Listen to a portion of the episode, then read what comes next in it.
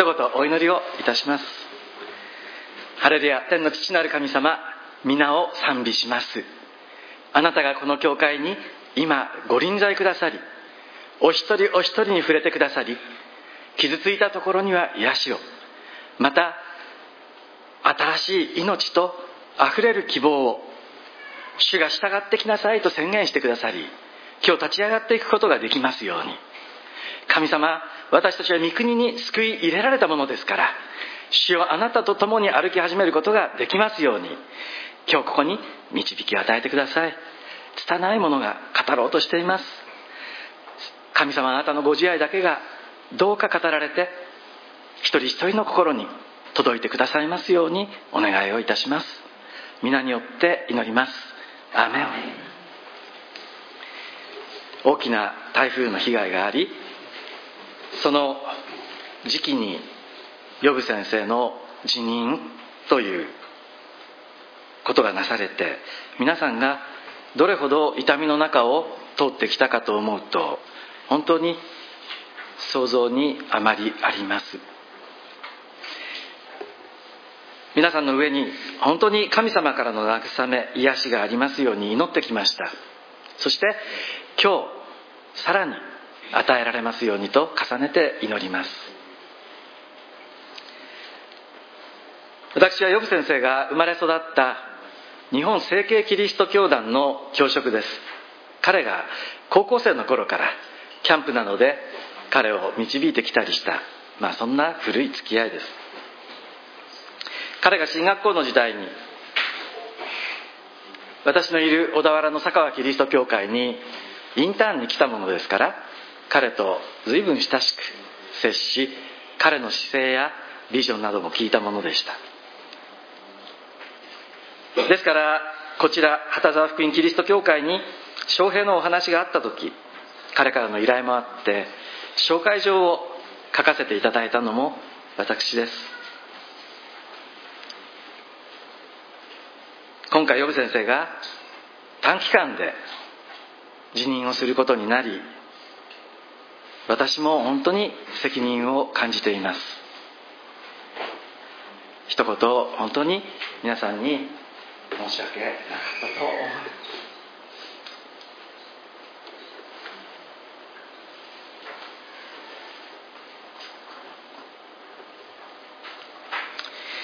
皆さんはヨブ先生を喜んで迎えてくれました。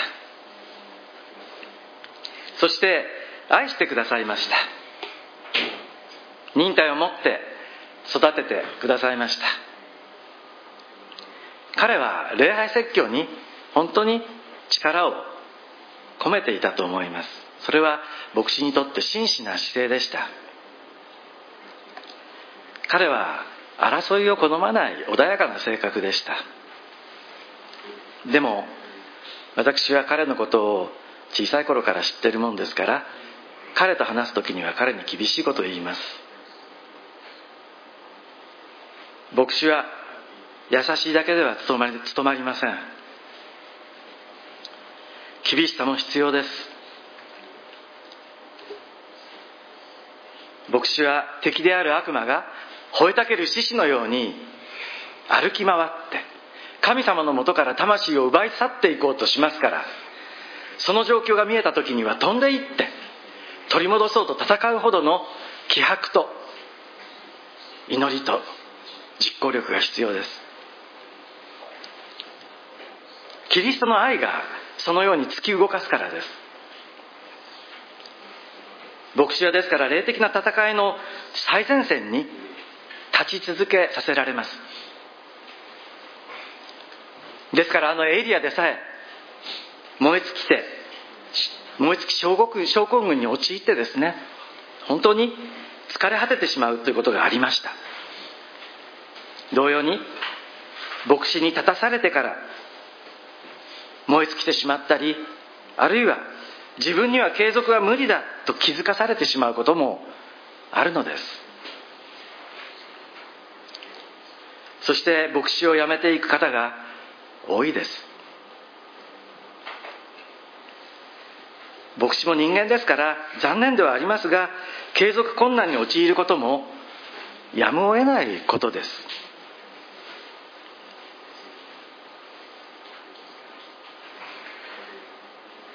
祈りの中でこれは無理だと判断したら早くやめた方がいい。そうでないと自分が完全に壊れてしまいます。でもそれ以上にキリストの体である教会が傷んでいってしまうんです。ですから私はヨブ先生が辞任を祈りの中で決断したことについて勇気のある賢明な決断だったと思っています。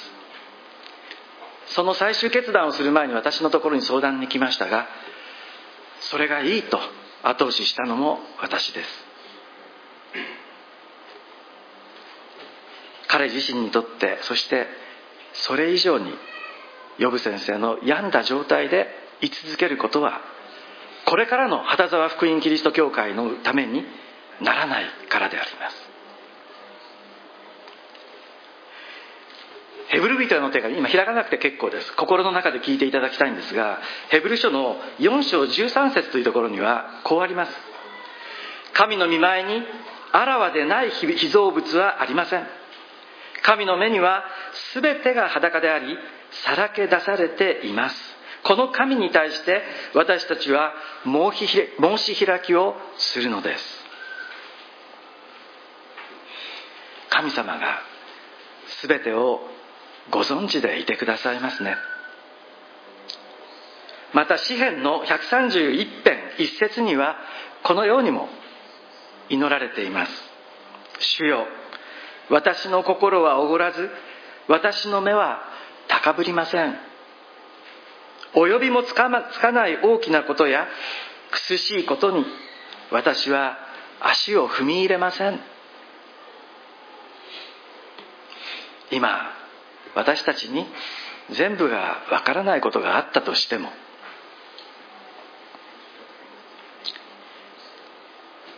問題の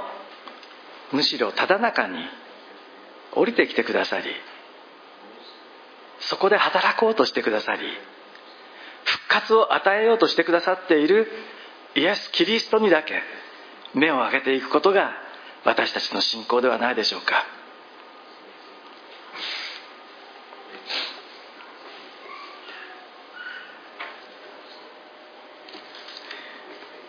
さんお話ししたいことが実はあるのですがあんまりお話しすると時間がなくなってしまいますが実は私もたくさんの教会生活のこの痛みの中でたくさんのこう痛本当にこう痛みをですね経験してきたものです。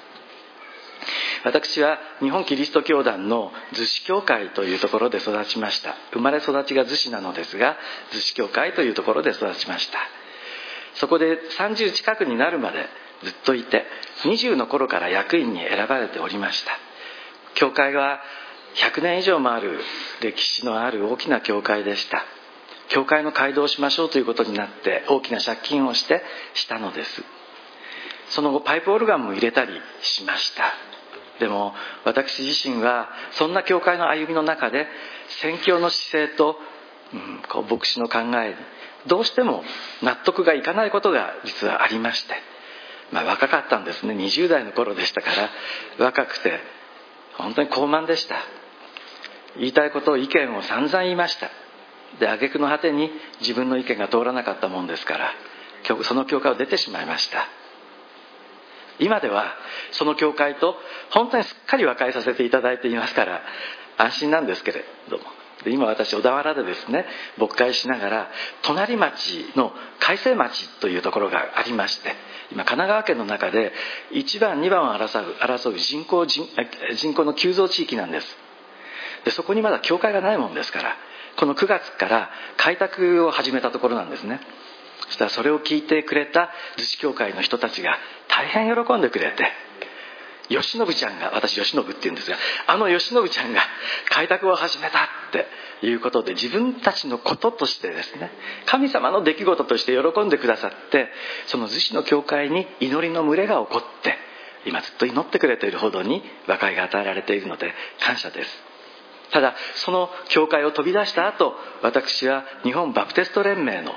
横浜戸塚バプテスト教会というところに展開をしたのです。妻がもともとバプレンの出身だったもんですからそのバプテスト教会に行きました。大変福音的で熱心な教会でした。ところがその熱心な福音的な教会であってもですね悪魔は教会の中に働くのです。悪魔は人を通して働きます。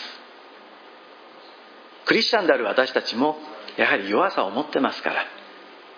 隙につけ込まれます。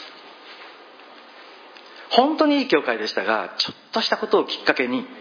牧師と牧師夫人に対する非難が陰でささやかれるようになりそれがやがてですね牧師派と反牧師派に教会を二分してしまうほどになりました。